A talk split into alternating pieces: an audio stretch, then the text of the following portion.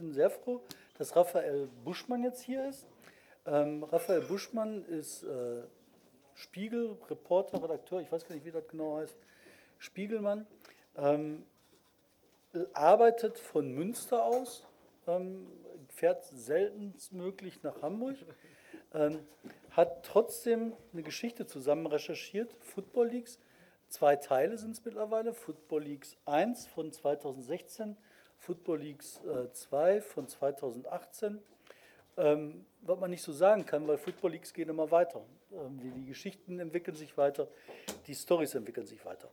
Und darüber möchte ich jetzt gerne mit dir ein bisschen plaudern, ein bisschen reden und ähm, ja, gucken, was so alle passiert. Ich möchte heute aktuell anfangen. Ne? Das ist ja immer, Journalisten müssen aktuell anfangen.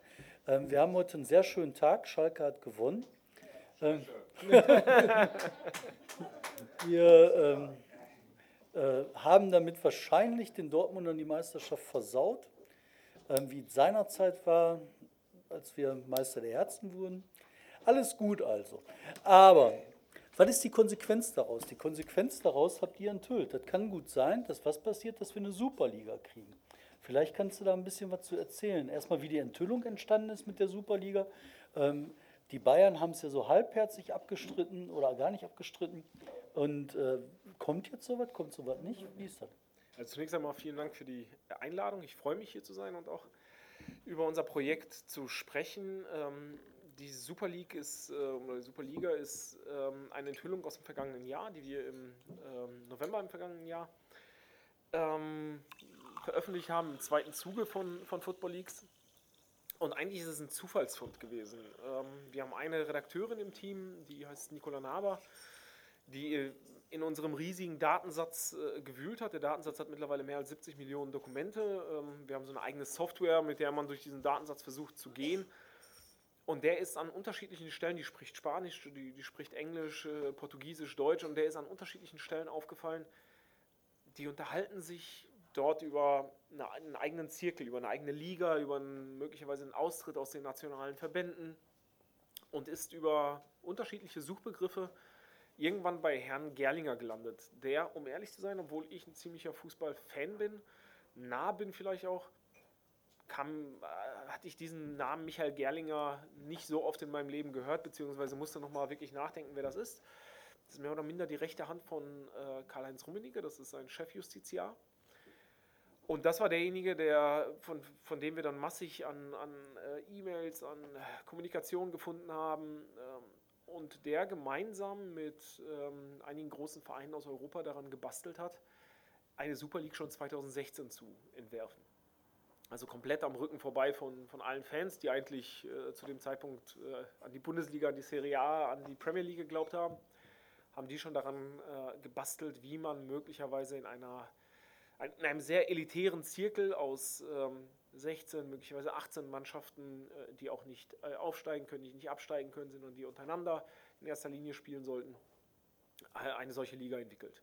So, und das, ähm, da haben wir dann versucht, alle Eventualitäten herauszurecherchieren, weil es ist nicht so, dass dieses 18er-Feld das einzige war, was irgendwie vorgegeben wurde, sondern es gab US-Investoren, die andere Angebote gemacht haben, bei denen die Vereine noch viel mehr Geld verdienen sollten. Und äh, zum damaligen Zeitpunkt hat der Champions League-Sieger 80 Millionen verdient. Und mit diesen Super League-Angeboten hätte der Sieger der Super League über äh, der Teilnehmer der Super League, Entschuldigung, Teilnehmer der Super League über 500 Millionen verdient. Also ähm, eine Steigerung, die zu dem damaligen Zeitpunkt völlig äh, absurd war. Ähm, die Bayern hatten nicht vor, das publik zu machen. Das war für Karl-Heinz Rummenigge hat mal so ein bisschen damit kokettiert, dass er gesagt hat, es gibt äh, Angebote aus dem Süden, die möglicherweise äh, interessant sein könnten, aber hat immer, hat immer damit kokettiert, also ähm, hat immer gesagt, dass sie quasi die Bundesliga nicht, nicht verlassen wollen. Ähm, was aber am Ende dazu führte, dass durch die Enthüllung, die wir Entschuldigung, ich habe furchtbaren Heuschnupfen. Die Birke ist mein Feind. ähm, durch die Enthüllung, die wir gemacht haben, ähm, kam dann halt quasi raus, wie intensiv die Bayern involviert waren in diese Verhandlungen und wie äh, stark sie auch selbst äh, möglicherweise am Ende darauf gedrängt hätten, eine solche Superliga auch mitzuentwickeln. Machen ähm, die das denn jetzt? Das ist ähm, vielleicht eine der, der heikelsten Fragen im Moment. Ich kann es nicht belegen, ich kann es nicht, nicht sagen. Wir haben gesehen, dass im November vergangenen Jahres ähm, schon ein Binding Term Sheet, also eine bindende Absichtserklärung aufgesetzt war, die im November auch äh, unterschrieben werden sollte. Die hat ein Investor an Real Madrid geschickt. Ähm, dort waren elf Vereine aufgelistet, darunter Bayern München ähm, als Initiator dieser Liga und Borussia Dortmund als Gast für diese Liga. Dann ähm, wir die auch quitt. Also wir haben, wir haben Hans-Joachim Watzke ähm, damit konfrontiert, natürlich mit den, mit den äh, Vorwürfen bzw. mit den Belegen. Und er sagte damals, er glaubt, dass die großen Clubs tatsächlich daran arbeiten. Ähm, er würde mit Borussia Dortmund auch an so etwas teilnehmen, aber die Brandmauer für ihn sei, sie dürften die Bundesliga nicht verlassen. So, daran muss man ihn oder wird man ihn messen. Ähm, ob das jetzt 21 der Fall sein wird oder 24, äh, diese Entwicklung hängt ja immer davon ab, wie die TV-Rechte ausgehen. Ähm, ja. Und wenn die TV-Rechte irgendwann nicht im Sinne der großen Clubs ausgehen, ähm, dann wird es genau darauf hinauslaufen, dass diese Clubs sich abspalten und sagen, dann machen wir irgendwas Eigenes. Aber im Moment zahlt das Fernsehen noch und äh, zwar so gut, dass die Clubs sagen, es lohnt sich, da dabei zu bleiben. Ja, das ist, ist verdammt spannend. Aber ähm, auf der anderen Seite ist das ja auch so, dass man sagen kann, ja gut, das ist halt Fußball, das ist halt eine Sache, die interessiert die Leute und sollen sie doch machen, was sie wollen. Dann sollen sie halt in einer anderen Liga spielen. Gibt ja kein Menschenrecht auf eine Fußballliga, Bundesliga. Ähm, eine andere Sache finde ich da schon vom. vom nur, nur, ja? nur ganz kurz, da, da würde ich reingrätschen. Das stimmt alles. Ähm, was mich an diesen Sachen total ärgert, ist, dass all diese Entwicklungen im Fußball ja immer damit kokettieren, dass sie eine gewisse Emotionalität von Leuten abholen. Also sind ja die Menschen bezahlen ja dafür. Die Menschen kaufen Trikots, Schals oder sonstiges. Ähm, es gibt den Claim echte Liebe und so weiter. Aber hinterm, hinterm Rücken der Leute und außerhalb der, der Öffentlichkeit oder hm, quasi nicht für die Öffentlichkeit geeignet, gibt es Hinterzimmerdeals, die nichts damit zu tun haben, was die Vereine nach, nach vorne hin ähm, erzählen oder worüber sie sprechen. Und das finde ich ist ein ähm, Ungleichgewicht, das du sonst in kaum einer anderen Branche hast, weil kaum eine andere Branche, egal ob es jetzt die IT-Branche oder ähm, Automobile oder sonst was ist, kann so dermaßen Emotionalität abholen, wie es der Fußball tut. Äh, der Fußball äh, bindet ja schon von klein auf. Fast jeder kann eine Geschichte davon erzählen, wie er mit seinem Vater oder seiner Mutter zum ersten Mal im Stadion war, äh, wie er quasi vom, von klein auf ähm, mit Fußball infiziert wurde. Das ist, ähm, geht eigentlich durch, durch die äh, komplette Gesellschaft und das ist so ein bisschen immer noch das letzte Lagerfeuer, über das wir uns unterhalten. Und wenn dann dermaßen ähm, quasi an den Interessen der jeweiligen Fans, der Zuschauer vorbeigearbeitet wird, dann finde ich, ist es schon eine zentrale Aufgabe des Journalismus, genau diese Sachen noch aufzudecken. Und ähm, nachdem wir das ja, äh, nachdem wir es beschrieben haben, war es ja auch zunächst einmal so, dass Karl-Heinz Rummenigge sich hingestellt hat und gesagt hat, ah, von 2016 alles kalter Kaffee. Und dann sind sie ja eine Woche später zum Spiel zu Borussia Dortmund ins Westfalenstadion gefahren. Und dort war es dann so, dass sie sowohl von der Süd- als auch von der Nordkurve gab es halt diese riesen Banner, in denen drin stand, wir wollen die Liga nicht verlassen. Ähm, ja. Und die Fans haben protestiert. Also man hat schon gesehen, dass da eine gewisse Emotionalität im Spiel ist. Absolut, absolut. Ich finde das auch total spannend. Ich meine, ich bin jetzt, wie gesagt, Schalke-Fan. Da hast du halt diese, diese, diese, diese Doppelmoral, ja. die hast du ja par excellence. Ne? Also ich meine, ähm, ich habe zu Schalke dann recherchiert gehabt und das fand ich dann auch mal spannend, wie sie vorne immer erzählt haben und hintenrum dann Geschäfte gemacht haben, wo du gedacht hast, mein Gott, ne, das ist doch alles kriminell.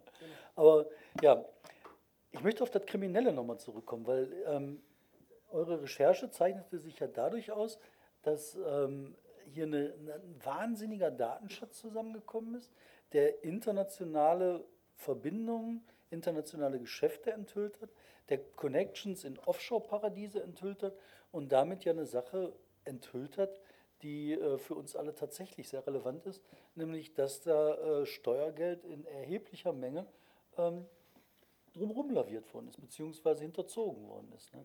Ähm, das ist, also im Endeffekt, das ist vielleicht die größte Leistung bislang der, der Football Leagues, dass sie einen Einblick gegeben haben in ein Steuervermeidungssystem, das ich als tatsächliches System bezeichnen würde, und zwar europaweit. Äh, es betrifft nahezu jede Liga, es betrifft nahezu jeden wohlhabenden Fußballer. Ähm, wir haben irgendwann mal diesen Satz äh, gehört, ähm, auch aus der Fußballbranche heraus, dass zum Fußball eine Offshore-Firma so dazugehört wie der Ball selbst. Ähm, das haben wir auch in den Dokumenten dann nachlesen oder sehr detailliert nachlesen können. Es ist in der Regel so, dass Fußballer auf zweierlei Art Geld verdienen. Das eine ist das Gehalt, was sie verdienen, das schon exorbitant hoch ist, aber insbesondere in ja, in Südeuropa, in Südosteuropa gibt es noch eine zweite Ebene und das sind die Image Rights, das sind die Werbeverträge. Die Werbeverträge werden ausgelagert in eine separate Firma, haben mit dem Verein nur noch partiell etwas zu tun, weil der Verein zahlt dort hinein und diese Firma wird meistens dann ausgelagert auf eine Steueroase, auf die British Virgin Islands, nach Panama, ähm, nach Jersey, wie auch immer. Also null, null, Steuer, null ähm, äh, Prozent Steuerparadiese. Ähm, das heißt, dass wenn Adidas äh, an Spieler XY zahlt oder wenn Nike an Spieler XY zahlt oder wenn Cristiano Ronaldo ein Werbedeal hat und ein Fotoshooting hat und dafür für zwei Stunden Arbeit drei Millionen bekommt, dann fließt dieses Geld in erster Linie zunächst einmal nach Irland, weil Irland ist ein Mini-Steuerparadies mit 12% oder 12,5%. Von diesen 12, 12,5% gibt es eine also die normale Firmensteuer, die davon entrichtet wird, also noch nicht das quasi der, der Gesamtumsatz, sondern nur die Firma entrichtet diese 12,5. Aber das Gesamtvolumen, das Gesamtgeld geht dann eben in eine Steueroase. Dadurch ist es nicht auffällig, weil Adidas oder Nike sagen, wir dürfen nicht mehr in Steueroasen zahlen, sondern wir, wir müssen auf europäischem Boden das Geld bezahlen, also Irland. Und von dort aus geht es dann, geht's dann weiter. Und dann gibt es halt diese ganz perfiden Nummern wie José Mourinho, der dann aus den British Virgin Islands sich nochmal einen zusätzlichen Trust in Neuseeland äh, aufbauen lässt, der dann auf seine Tochter oder seine Frau läuft. Und dort geht dann das, das Geld hin, was komplett versteckt ist und für normale äh, Steuerfahnder unmöglich zu, zu bekommen oder aufzuknüpfen. Bei Cristiano Ronaldo war es dann am Ende so, dass er fast 150 Millionen an Werbegeldern aus Spanien auf die British Virgin Islands äh, verschieben konnte. Dadurch in den Jahren satte 4% an Steuern bezahlt hat in Europa. Das ist ein Steuersatz von einem absoluten Multimillionär gewesen. Warum geht der deswegen nicht in den Knast? Das ist das, was uns ähm, am meisten überrascht hat. Der spanische Staat war nicht in der Lage oder ist nicht in der Lage, eine solche Ermittlung bis zum Ende durchzuführen. Sie sagen, wenn wir auf den British Virgin Islands eine Rechtshilfe ersuchen, äh, stellen und sagen, wir wollen von dort Informationen haben, dann wird das einfach abgeblockt und sie bekommen diese Informationen nicht. Das heißt, ohne unsere Berichterstattung waren sie noch nicht mal in der Lage zu verstehen, wer der wirkliche wirtschaftlich Berechtigte hinter der Firma auf den British Virgin Islands ist. Sie haben gar nicht verstanden, wo diese 150 Millionen hingehen. Sie haben mehrfach bei Steuerprüfungen Cristiano Ronaldo und seine äh, Anwälte gefragt, wo geht dieses Geld hin? Dann haben diese Anwälte eine, ähm, ja, die Arbeitsurkunde quasi vorgelegt dieser Firma und dann standen dort zwei Strohmänner, zwei Personen, äh, die diese Firma verwalten. Und das war für die Steuerbehörde völlig, völlig in Ordnung. Ähm, das war ja nicht mehr Cristiano Ronaldo. Und wir haben dann aber durch die Anwaltskorrespondenzen insbesondere gesehen, dass die Anwälte sich bemüht haben, Cristiano Ronaldo als wirtschaftlich Berechtigten hinter dieser Firma so gut es geht zu verschleiern und zu verstecken. Und als wir das dann enthüllt haben, sind die Steuerbehörden nochmal auf die Anwälte zugegangen und haben gesagt, Entschuldigung, aber wem gehört das Geld? Also nicht mehr, wem gehört die Firma, sondern wem gehört das Geld. Da haben die halt gesagt, okay, Cristiano Ronaldo. Und ab dem Moment wurde das Ganze beschleunigt. Es gab zusätzlich ähm, na, intensivere Nachfragen, intensivere Prüfungen, aber am Ende einigen sie sich auf einen Deal. Ne? Sie machen einen Deal, der besagt, Cristiano Ronaldo zahlt 20 Millionen, knapp 20 Millionen zurück und bekommt auf den Kopf eine Haftstrafe von zwei Jahren, die aber, weil er Ersttäter ist, in Spanien zur Bewährung ausgesetzt wird. So, da sitzt man da und beißt einmal ordentlich in, in die Tischkante, wenn man genau weiß, wie eigentlich hier in Deutschland zum Beispiel mit einem normalen Handwerker umgegangen wird, der eine, eine Rechnung äh, abgibt, die nicht, ähm, nicht komplett passt. Äh, man weiß selbst, wie viel Scherereien man hat, wenn man vor, Vorsteuern ähm, äh, zahlen muss oder wenn, wenn man als Freiberufler irgendwie mit Steuern äh, zu tun hat. Und da ist einer, der erst nachzahlt, wenn er erwischt wird ähm, und auch noch in einem Rahmen, der ihm gar nicht so sehr wehtut. Ähm, das sind 20 Millionen, die für den irrelevant sind. Und im Zuge dessen sagt er dann halt am Ende auch, so und jetzt verlasse ich Spanien und gehe nach Italien, weil der Clou in Italien ist, dort zahlt man auf alle Nebeneinkünfte, neben dem normalen äh, Gehalt, äh, eine Deckelungssteuer für, von 100.000 Euro. Das heißt, alles, der kann sein ganzes System beibehalten, weil dort zahlt er ganz legal 100.000 auf den Kopf und ist fertig. Und so erklärt sich dann auch ein Wechsel zu Juventus Turin. Egal wie hoch die Einnahmen sind? Ja. Also, also es geht am Ende genau um diese Nebenerlöse aus den Werbeverträgen, beziehungsweise es heißt in den Paragraphen aus Geldern, die nicht in Italien erworben wurden. Das heißt, wenn er Immobilien im Ausland hat, wenn er Einkünfte von Samsung, von Hyundai hat, die aus China kommen für eine Arbeit, die nicht in Italien stattgefunden hat. Das heißt, ein Fotoshooting kann ich am Ende, kann ich zwar in Italien machen, aber wo findet die Arbeit eigentlich statt? Die Arbeit findet dann natürlich bei der Firma statt, bei der dann bearbeitet wird, bei der ausgewertet wird, bei der das Ganze verarbeitet wird. So, also wird das umgelegt. Und das ist dann eine, eine Deckelung von 100.000. Ja, ärgerlich. äh, ja, dann ähm, möchte ich noch auf eine zweite Sache zu sprechen kommen, die ich ebenso ärgerlich finde. Ähm, ich meine, das ist zwar nicht Football Leagues und äh, Ronaldo, aber Ronaldo ist trotzdem immer wieder, taucht bei jeder Sache irgendwie auf. Eine Sache fand ich ja so irre, das war die äh, Vergewaltigungsgeschichte. Vielleicht, äh, die werden viele, oder ich nehme an, einige nicht kennen. Vielleicht magst du die mal erzählen.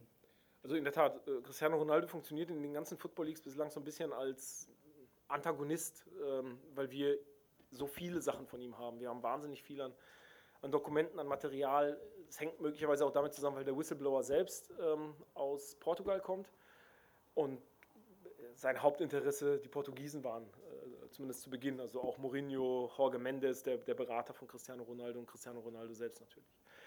Ähm, diese Vergewaltigungsgeschichte war in der Tat etwas, was uns mit am meisten beschäftigt hat, mit am stärksten auch verunsichert hat journalistisch, weil Vergewaltigungsgeschichten immer unfassbar kompliziert sind. Man ist ja nicht mit, mit in dem Zimmer oder nicht mit dabei. Es sind zwei Menschen, die das im Prinzip untereinander ausmachen.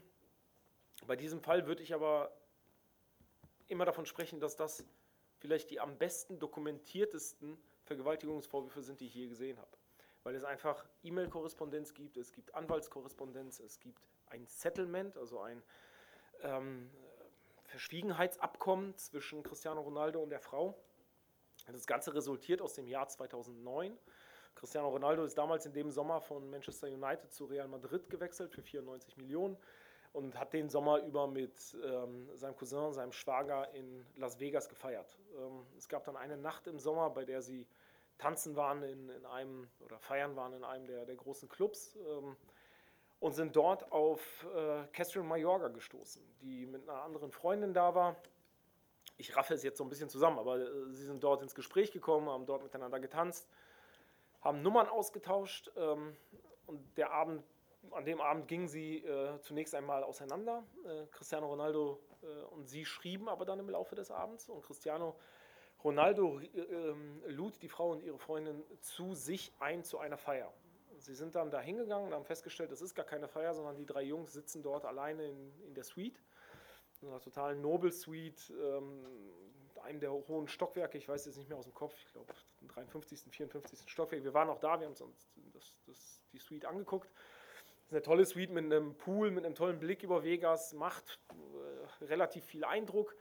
Ähm, die Mädels blieben da, haben mit den Jungs sich dort Vegas angeguckt, haben sich an, die, an, den, an den Pool gesetzt. Ähm, aber Catherine Mayorga, so schildert sie es heute, hat damals gesagt, sie möchte nicht ins Wasser, weil sie keine ähm, Badeklamotten dabei hatte. Cristiano Ronaldo hat daraufhin gesagt, komm doch, komm doch, sie wollte nicht. Ähm, und hat dann das geht eben aus ihrem Brief hervor, den sie hinterher geschrieben hat und der ihm vorgelesen werden sollte. Deswegen kann ich das so ein bisschen im Detail sagen, aber es ist immer ihre Darstellung. Das, darauf versuche ich äh, zu rekurrieren, damit das nicht durcheinander geht. Aber sie sind danach ähm, offenbar in ein Ankleidungszimmer gegangen, wo Cristiano Ronaldo ihr Sportklamotten gegeben hat und, und gesagt hat, zieh dich hier um und dann kannst du ins Wasser. Sie beschreibt es so, dass er danach aber nicht den Raum verlassen hat, sondern angefangen hat, sie zu bedrängen. Er wollte dann äh, das sie miteinander, sich miteinander küssen. Er hat sie dann angefasst und äh, sie hat das, sagt, bis heute abgewehrt und wollte das nicht. Ähm, sie beschreibt es in extremen Details. Also die, sie be beschreibt den gesamten Vorgang in Details bis hin zu der Tatsache, dass ähm, sie am Ende auf dem Bett gelegen habe, sich geschützt hat, wie sie es äh, schreibt, also ihre, ihre Vagina geschützt hat und Cristiano Ronaldo sie dann anal vergewaltigt haben soll. Das dazu gibt, muss man sagen, gibt es ähm, nach dieser Nacht hat sie die Polizei informiert. Sie hat ähm, den Fall zumindest bei der Polizei kenntlich gemacht, ohne Cristiano Ronaldos Namen zu nennen, sondern einfach nur den Vorgang bei der Polizei geschildert. Und eins darf man nicht vergessen: in Nevada bzw. in Las Vegas verjähren zwei Straftaten niemals. Das ist Mord und das ist Vergewaltigung.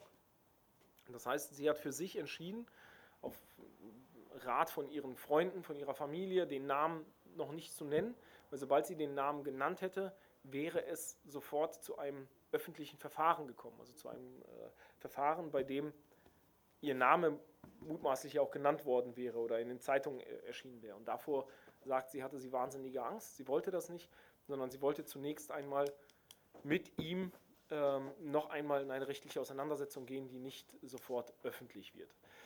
Ähm, es gibt dazu auch ein medizinisches Gutachten, äh, das belegt, dass sie tatsächlich im, im Analbereich äh, schwere Verletzungen hatte, tiefe Verletzungen hatte. Wir sind mit dieser Ausgangslage sind wir nach damals 2017 nach Las Vegas gefahren, haben uns dort den Polizeireport äh, eher recherchiert nach, nach Tagen, haben dort eine, die medizinische äh, Rechnung bekommen. In Amerika ist, ist, es ein bisschen einfacher mit solchen datenschutzrechtlichen Sachen, aber wir sind da an viele Dinge gekommen, die unsere Dokumente zumindest von einer zweiten Seite gestärkt haben und belegt haben.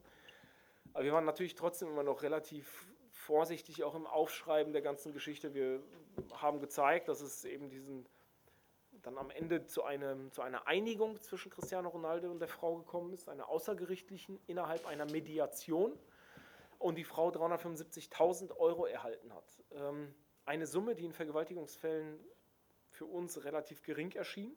Also oftmals ist es ja eher so, dass Superpromis dann wahnsinnig viel an Geld reinschießen, damit irgendjemand nicht redet. 375 war jetzt für uns äh, eher, eher eine geringe Summe, äh, was dafür gesprochen hat, dass die Frau mutmaßlich keine Erpresserin ist oder keine ihn, ihn nicht das Geld aus den Taschen leiern wollte, weil sonst hätte sie eine deutlich höhere Summe von vornherein genannt. Aber sie hat in den gesamten Verhandlungen mit seinen Anwälten zu keinem Zeitpunkt eine Summe genannt, sondern sie hat immer nur gesagt, sie will Gerechtigkeit. Sie will ihn nochmal vor sich haben, um ihm das auch zu sagen, was für ein Leid er ihr angetan hat und welche Schmerzen er ihr angetan hat. Hat dann aber zum Schluss, auch aufgrund ihrer, ihrer psychischen Situation, sie war wahnsinnig traumatisiert, es gibt auch Gutachten dazu, hat diese Summe angenommen und dieses Verschwiegenheitsabkommen äh, unterschrieben. Dieses Verschwiegenheitsabkommen war wahnsinnig perfide. Also es war auch so, dass sie in einer Therapie seinen Namen nicht erwähnen durfte, dass sie gegenüber seiner Familie äh, oder gegenüber ihrer Familie nicht über ihn sprechen durfte, nicht mit Freunden über ihn sprechen durfte, nicht an die Öffentlichkeit gehen durfte. Also wirklich das, was man ein maximales Schweigeabkommen äh, nennen konnte. Wir haben dann diese Geschichte auf Grundlage dieser Football Leagues Dokumente und der neuen Sachen, die wir in Las Vegas recherchiert haben, veröffentlicht. Das dauerte dann fast ein Jahr, in dem Harvey Weinstein ähm, unter Beschuss geriet, Bill Cosby, es gab die MeToo-Bewegung, äh, Frauen erhielten in diesem Jahr also Gehör, ne? weltweites Gehör im, in Bezug auf, auf solche Fälle. Wir haben Castro Mayorga immer wieder gesagt, wir würden gerne deine Sicht auf die ganze Geschichte hören. Wir würden gerne mit dir reden, wir würden mit deiner Anwältin reden wollen, wir möchten wissen, wie das aus, aus deiner Sicht tatsächlich abgelaufen ist. Das hat ein Jahr gedauert, bis Castro Mayorga gesagt hat, ähm, sie möchte sich mit uns zusammensetzen. Sie hatte damals auch einen neuen Anwalt, der sie beraten hat und der gesagt hat, dass dieses aus seiner Sicht dieses ähm, Verschwiegenheitsabkommen sittenwidrig ist, dass man das so nicht äh, rechtlich nicht gelten lassen sollte, dass man dagegen vorgehen kann. Wir haben uns dann drei Tage in Vegas nochmal getroffen und dort hat sie ihre Geschichte nochmal erzählt. Ähm, und es glich sehr mit den Dokumenten und auch dem Brief, den sie zuvor geschrieben hat. Aber es ist dann immer noch Partei, es ist immer noch eine Seite, die darüber spricht. Parallel hat aber der Anwalt nochmal Kontakt aufgenommen mit unserem Whistleblower, mit, äh, mit John von den Football Leagues und ihn gebeten, Teile der Dokumente zu erhalten. Und dann passierte etwas, was manchmal im Journalismus verrückt ist. Weil irgendwann rief dieser Anwalt an und sagt, Ronaldo hat das doch zugegeben. Wir sagen, bitte, wie, was hat er zugegeben? Er hat das doch alles zugegeben. Hier steht doch, die Frau hat mehrfach Nein und Stopp gesagt, er hätte einfach weitergemacht auf die brutale Tour. Das steht doch alles hier. Wo steht das? Ja, guckt doch mal in, das und das Dokument, ich schicke euch das gleich zu. Dann hat er uns ein Dokument zugeschickt. Und es war 2017 schon so, dass wir in unseren Dokumenten einen Fragebogen gefunden haben der Anwälte von Cristiano Ronaldo, die ihn mündlich befragt haben, wie aus seiner Sicht die Nacht abgelaufen ist.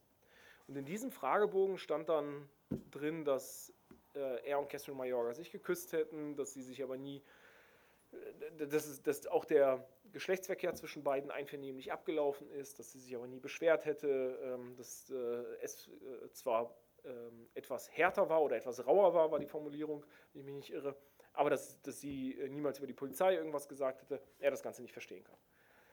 So, und dann schickt uns dieser Anwalt aus Vegas den, dieses Dokument zu.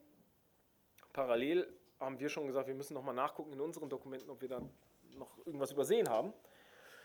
Und stellen fest, dass es diesen Fragebogen in unterschiedlichen Versionen gibt. Und zwar ein, den offensichtlich die portugiesischen Anwälte für Cristiano Ronaldo erarbeitet haben, also auf mündlicher Ebene, weil auch dazu gab es von den amerikanischen Anwälten gab es die Anweisung, Cristiano Ronaldo darf selbst nichts aufschreiben. Er darf selbst nichts vorformulieren, das soll alles nur mündlich passieren und die Anwälte sollen es aufschreiben. Und wir haben dann festgestellt, dass tatsächlich die portugiesischen Anwälte einen Erstfragebogen gemacht haben. Also das war einer aus dem, ich glaube, Oktober 2009, also relativ äh, zügig nach der, nach der Tat. Und dort ist im Prinzip in großen Teilen und in den Kernteilen die Version von Castro Mayorga aufgeschrieben.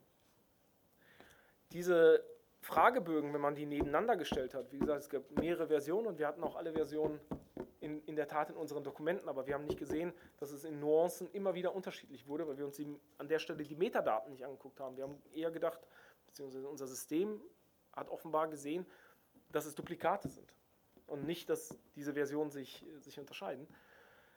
Und haben festgestellt, dass von Version zu Version die Darstellung von Cristiano Ronaldo, die seine Anwälte aufgeschrieben haben, zunehmend abnimmt, sich verändert. Ähm, und dann am Ende aus, sie hat äh, immer wieder Stop and No gesagt, steht dann am Ende, sie hat sich nicht beschwert. So, also es ging immer, immer weiter zurück. Ähm, Der läuft immer noch frei rum. Ja. Und jetzt ist die Frage, ne, ähm, was ist denn das große Problem? Also die Frau hat geklagt, es gibt halt äh, Unterlagen dazu, die bestätigen, ah, äh, der Täter hat offensichtlich zugegeben, äh, dass er da ähm, sehr heftigen, brutalen Sex hatte mit einer Frau, die Nein gesagt hat. Da würde ich jetzt als Mitteleuropäer denken, ja gut, das ist das Ticket für den Knast. Ja.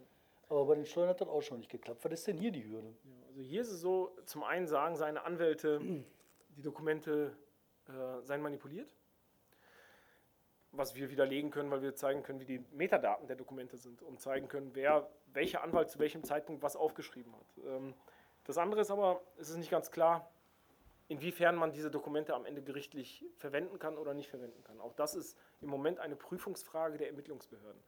Ähm, für mich ist eigentlich am das, was, was mich am meisten an dieser ganzen Geschichte ärgert, ist, dass es bis heute offensichtlich noch zu, keiner, zu keinen ermittlungstechnischen Schritten gekommen ist. Also sowas wie eine Telefonüberwachung ist uns nicht bekannt. Uns ist keine Hausdurchsuchung bekannt. Uns ist keine äh, Vernehmung vor Ort bekannt. Äh, also all das, was man im Normalfall bei einem solchen äh, gravierenden Verbrechen erwarten würde. Ich erwarte jetzt nicht, dass irgendjemand ins Gefängnis muss, wenn er, er darf sich ja verteidigen bis zu, oder er muss sich sogar im bestmöglichen Sinne verteidigen und darf auch dazu sagen, was er möchte, solange seine Unschuld nicht bewiesen ist, ist er erstmal ein freier Mann und äh, das, das muss man. Schuld. Äh, Entschuldigung, Schuld, nicht bewiesen, äh, Schuld nicht bewiesen ist, ist er jetzt erstmal ein freier Mann. Äh, und er darf seine, seine Unschuld mit allen Möglichkeiten äh, versuchen zu beweisen.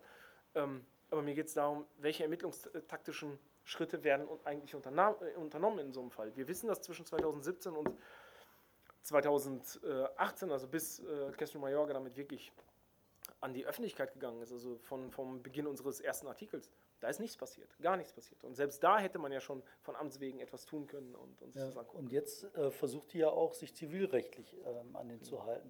Und wo ist denn da das Hauptproblem? Also jetzt, ich würde das jetzt mal umdrehen. Ähm, wenn mir jemand solche Vorwürfe machen würde, würde ich als allererstes versuchen, diese komplett auszuräumen. Ich würde mich bemühen, äh, so schnell wie möglich diese Vorwürfe ähm, wegzukriegen, wenn ich unschuldig wäre. Bei Cristiano Ronaldo ist es offenbar andersrum. Er hat kein seiner Anwälte mandatiert, die Klage entgegenzunehmen. Das heißt, die Castro Mayorga-Seite fragt alle diese Anwälte ab und bittet darum, dort die Zivilklage äh, ablegen zu können oder vorlegen zu können. Und die alle sagen, wir sind nicht mandatiert, wir nehmen sie nicht an. Dann gab es den nächsten Schritt. Das, das muss ich, vielleicht muss ja. man einmal erklären. äh, wenn man zivilrechtlich gegen jemanden vorgehen will, muss man dem eine Klage zustellen. Man muss den antreffen und denen die Papiere geben. Genau. Und die Anwälte vom äh, Cristiano Ronaldo sagen, wir dürfen für den Ronaldo keine Papiere annehmen. Die können also nicht zugestellt werden. Also Exakt, genau. Also, mh, dann geht es weiter und der Anwalt von Castro Mayorga sagt, dann stellen wir sie ihm direkt zu. Ihm als Person. Einen Menschen, der jeden Tag in der Öffentlichkeit ist. Sein Instagram-Account ist voller privater äh, Einblicke, ist jeden Tag im Fernsehen, er ist jeden Tag äh, in den Zeitungen, ist eine öffentliche Figur. Es fängt jetzt schon mal damit an, dass in Italien fast alle Zusteller gesagt haben, das machen wir nicht. Wir gehen da nicht dran, das ist, macht nur Probleme. Dann finden sich aber zwei Zustelldienste, die sich entscheiden, doch, doch, wir übernehmen das, wir versuchen das. Hi. Der eine Zustelldienst meldet nach kürzester Zeit, wir kriegen die Adresse von ihm nicht raus.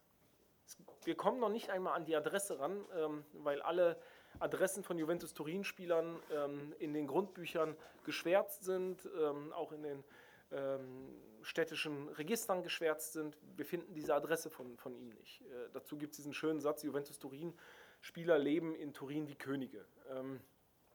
Dann gibt es einen anderen Dienst, der sagt, ja, wir haben seinen, seinen Wohnraum gefunden, wir wissen, wo seine Adresse ist. Das Problem ist, von außen, es gibt keinen Pförtner, es gibt keinen Briefkasten, ähm, wir treffen ihn nie an, äh, es gibt nur eine Kamera und das macht keinen Sinn. Wie sollen wir ihm das Ding in die Hand geben? Das heißt, wir kommen in diese Burg nicht rein. Bei Juventus Turin werden sie vorstellig und bitten darum, mit Cristiano Ronaldo sprechen zu können, weil sie ihm die Zivilklage zustellen möchten. Da heißt es bei Juventus Turin, Sie können uns die hier lassen, wir werden sie ihm geben, aber wir können sie, ihn, sie nicht durchlassen bis zu ihm. Es ist unmöglich. Das heißt, am Ende sagt der Zusteller, wir probieren hier alle Möglichkeiten aus, aber auf legalen Wege können wir diesem Mann das Ding nicht in die Hand geben.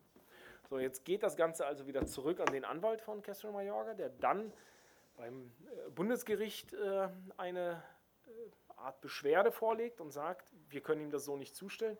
Kann ich ihm das vielleicht mailen? Es gibt ja Mailadressen und ich würde ihm das gerne einfach mailen und dann sehen wir ja, dass es zugestellt ist. Da sagt das Gericht, das ist kein offizieller Zugang. Ähm, wir müssen das über Europol machen oder beziehungsweise über Eurojust oder über eine Den Haager Stelle, die als Koordinierungsstelle ist. Dafür wird dann die Frist um weitere 180 Tage verlängert. Und Cristiano Ronaldo wird jetzt auf diesem Wege über dieses europäische System, das ein Austauschsystem mit den Amerikanern ist, das Ding zugestellt. Also man kann sagen, die behördlichen Hürden sind nicht nur in Deutschland ein Desaster, sie sind auf äh, Weltebene die Hölle. Ja, schräger Typ. Ähm, wir haben heute das Problem gehabt, dass das Wetter nicht so richtig toll war, deswegen haben wir ein bisschen Kraft, deswegen haben wir nicht so super viel Zeit. Ich möchte noch ähm, auf einen Punkt zu sprechen kommen, den ich wesentlich finde. Ähm, diese ganzen Enthüllungen, die ihr aus der Fußballwelt gemacht habt, die beruhen ähm, zu einem Teil auf dem Whistleblower. Mhm. Ihr habt ihn immer John genannt, ihr habt die Sachen untersucht. Jetzt mittlerweile weiß man, wer John ist. Ähm, John ist geflüchtet aus Portugal, ist in Ungarn untergetaucht und wurde dann verhaftet und ausgeliefert. Kannst du was zur Rolle von äh, John, von, wie heißt der nochmal, Rui Pinto? Rui Pinto, Rui Pinto genau. Ähm, also Rui Pinto würde die Darstellung, die du gerade geschildert hast, äh, etwas anders äh, wiedergeben, weil er sagt, er ist aus Portugal aus freien Stücken weggegangen, weil er äh, sich mit dem Land nicht mehr an der Stelle nicht mehr identifizieren konnte, ist nach Ungarn gegangen und hat in Ungarn oder von Ungarn aus gelebt. Ähm, es ist in der Tat ein Mensch, der für mich auch nach drei Jahren äh, Arbeit äh, an den Football Leagues immer noch sehr schwer zu greifen ist, ähm, weil er niemals in Wahrheit die Hintergründe von Football Leagues offenlegen wollte. Also er hat mir immer gesagt, es gibt Mitstreiter, ich habe aber nur Rui Pinto kennengelernt. Ähm, ich weiß bis heute nicht, wie die Herkunft der Dokumente ist. Ähm, wir bekommen sie zwar von ihm, er sagt, die Dokumente sind authentisch. Wir haben auch bis heute nach drei Jahren und äh, ich weiß nicht, Millionen von geprüften Dokumenten niemals eins gefunden, bei dem wir ähm, herausgestellt hätten, dass es manipuliert gewesen wäre, dass es äh, falsch gewesen wäre. Und wir haben auch gerichtliche Auseinandersetzungen gehabt, bei denen klar wurde, dass diese Dokumente auch ähm, äh, rechtlich haltbar sind und, und belastbar sind. Also an den, an den Dokumenten haben wir bis heute keine Zweifel. Aber ich weiß eben nicht, wo sie herkommen. Ich weiß nicht, ob er möglicherweise ein Hacker ist, ob es dahinter ein System gibt mit Whistleblowern, das äh, ihm das Zeug zuspielt. Ähm, das, ist, das ist alles möglich und alles, alles äh, alles darstellbar. Rui Pinto für sich selbst ähm, sagt, dass er ein Whistleblower sei, dass er als Whistleblower agiere, weil er äh, ohne jemals ähm, einen finanziellen Gewinn oder einen Mehrwert aus diesen Sachen zu, zu erzielen, der Öffentlichkeit gezeigt hat, welche schmutzigen Geschäfte im Fußball stattgefunden haben. Also er hat es ohne eigenen Profit äh, versucht. Jetzt ist er in Portugal in Haft und äh, wird da festgenommen wegen Datendiebstahl, glaube ich, festgehalten. Ne? Es gibt zwei Vorwürfe. Der eine ist Cyberkriminalität, der andere ist versuchte Erpressung. Ja. Beide Vorwürfe resultieren aus dem Jahr 2015, also rund ein halbes Jahr bevor wir ihn kennengelernt haben und bevor die Football Leagues losgegangen sind. Ähm, die versuchte Erpressung ist etwas tricky, weil ähm, er hatte Dokumente offenbar von der Firma Doyen Sports. Das ist eine, ähm, ein ziemlich dubioser äh, Rechtevermarkter, bei dem man nicht genau weiß, wie diese Struktur aussieht und die ziemlich viele äh, miese Geschäfte gemacht haben.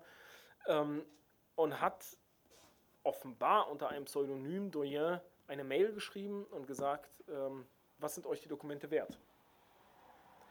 So, wenn, wenn ihr, ähm, also ich, ich habe von euch Dokumente, was sind sie euch wert? Und dann ähm, ging das hin und her und äh, irgendwann hat er geschrieben, er wäre bereit, äh, für eine Summe zwischen einer halben Million und einer Million die Dokumente nicht zu veröffentlichen. Das ist eine, das, diese Mail ähm, ist das Hauptbelastungselement. Äh, man muss dazu sagen, diese Mail alleine sieht in der Tat ziemlich gewaltig aus. Äh, wenn man aber weiß, dass danach sich sein Anwalt mit dem Anwalt der Doyen-Seite getroffen hat, die sogar ausverhandelt haben, unter welchen Möglichkeiten er für Doyen arbeiten könnte, er Geld bekommen könnte. Also da, da war relativ, ist relativ viel passiert. Und dann gibt es einen Cut aus dem Nichts und John schreibt eine Mail und sagt, behalt dein Geld, du wirst es für ganz andere Sachen brauchen. Ich wollte euch niemals erpressen, nur damit das klar ist. Ich wollte für mich Klarheit haben, ich bin hier raus. Boom. Letzte Mail. Doyen weiß nicht, was los ist. Eigentlich haben die gedacht, es gibt einen fertigen Deal, aber auf einmal stehen sie ohne alles da. Und wenige Wochen später fängt äh, John an, die Dokumente auf seiner Homepage zu veröffentlichen, mhm. ohne dafür Geld zu bekommen. Heute, nachdem er enttarnt ist, sagt er, er wollte damals die Wertigkeit der Dokumente prüfen. Er war sich nicht sicher, ob diese Dokumente wirklich so äh, einschlagen würden, wie er das vermutet hat. Und er wollte sehen, was dieser Firma diese Dokumente, die er wie auch immer ergattert hat, wert sind. Mhm. Kann man glauben, kann man sein lassen. Ähm, am Ende gibt es einen Paragraphen in, in Portugal, der besagt, eine Straftat ähm, muss stattfinden, um strafrechtlich auch wirklich belangt zu werden. Also wenn man von einer Straftat freiwillig zusammen, äh, zurücktritt, ist es keine Straftat. Das ist zumindest das, was unsere Rechtsexperten sagen. Da kommt die Pizza. ja. ähm, Ob das am Ende so ist, wird, wird natürlich ein Prozess oder wird das Ermittlungsverfahren äh, ja. darstellen. Was ich, was ich spannend finde, wenn er jetzt da in Haft sitzt, ähm, ist er ja ein Ansprechpartner für eine ganze Menge Ermittlungsbehörden, ähm, die ja die Polizisten oder die Steuersünder verfolgen würden. Äh, du hast erzählt, sogar die Russen sind vorbeigekommen. Also ich würde noch einen Schritt äh, zurückgehen, weil ähm, um auch die Situation zu erklären, warum Rui Pinto sagt, er sei ein Whistleblower. Der hat schon im vergangenen Jahr gab es Kontakt zwischen Rui Pinto und den französischen Behörden. Ähm, er war auch in in Paris. Er hat dort ein Zeugenschutzprogramm angeboten bekommen. Ähm, er hätte, äh, also er wollte quasi mit den Franzosen auf Sicht äh, kooperieren. Er hat ihnen auch 12 Millionen Daten äh, überlassen, also ähm, die, die dort zur Auswertung äh, überlassen wurden. Ist dann aber äh, nochmal nach, nach Budapest zurück, weil er dort seine Sachen klären wollte und dann eigentlich war alles soweit fix, dass er sechs Wochen später an die Öffentlichkeit treten wollte und dann mit den Franzosen quasi abtaucht. Da ist die Verhaftung dazwischen gekommen.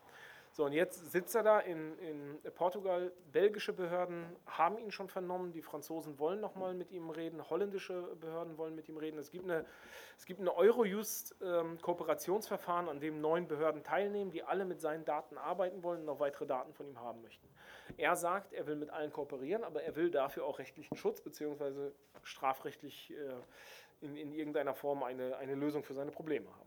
Jetzt gibt es aber daneben noch, waren die Russen da? noch weitere ähm, Behörden, die einfach Ding-Dong vorbeikommen. Ähm, die haben äh, die, ein, ein, russischer ähm, Staatsanwalt und Richter sind offensichtlich einfach nach Portugal gefahren, weil sie von dort keine Antwort bekommen haben äh, zu dem Gesuchen, Rui Pinto verhören zu können, sind einfach vorbeigefahren und haben gesagt, wir sind jetzt hier, jetzt würden wir gerne verhören. Ähm, und machen so einen immensen Druck. Es geht offenbar um Veröffentlichungen, die wir getätigt haben zu äh, Gazprom und ähm, zu der Unterstützung ähm, der, also von, von Gazprom für bestimmte Vereine. Diese Unterstützung ähm, hat, also, hat das Financial Fairplay der UEFA völlig zerschossen, weil Gazprom einfach Geld äh, so ein bisschen abseits äh, in, die, in die Vereine gepumpt haben. Äh, du bist äh, Schalker. Äh, wir haben leider keine Möglichkeit gehabt, äh, bei Schalke rein, reinzugucken oder Schalke näher zu beurteilen, aber uns hat gereicht, was ähm, die anderen, was Gazprom mit den anderen Vereinen gemacht hat. Aber das reicht offenbar aus, damit ähm, die ähm, russischen Behörden so nervös werden, dass sie von sich aus sagen, wir fliegen jetzt nach Portugal, um ihn zu vernehmen. Und offenbar werden sie jetzt sogar Zugang bekommen. Das ist noch der, soll kein, der soll auf jeden Fall keinen Tee trinken im Angebot. Ja, dringend rein. Das ist äh, absolut so, ja. Ja, hör mal, ich äh, danke dir ganz herzlich. Ähm, ich weiß, dass das ein großer Aufwand ist, auch hier hinzukommen. Deswegen kriegst du auch ein Stück Pizza. So. ich freue mich. Ähm, ihr anderen alle sind eingeladen, Pizza zu essen. Ähm, die Pizza spendieren wir, aber wenn ihr uns dafür was zurückspendet, wäre das auch nett, ähm, weil wir dürfen keine Pizza verkaufen. da haben wir keine Lizenz für. Ist egal, macht wie ihr wollt. Ich danke dir ganz herzlich, Raphael. Danke und das Buch kann ich nur empfehlen, wer das nicht gelesen hat, lesen. Danke. Vielen Dank.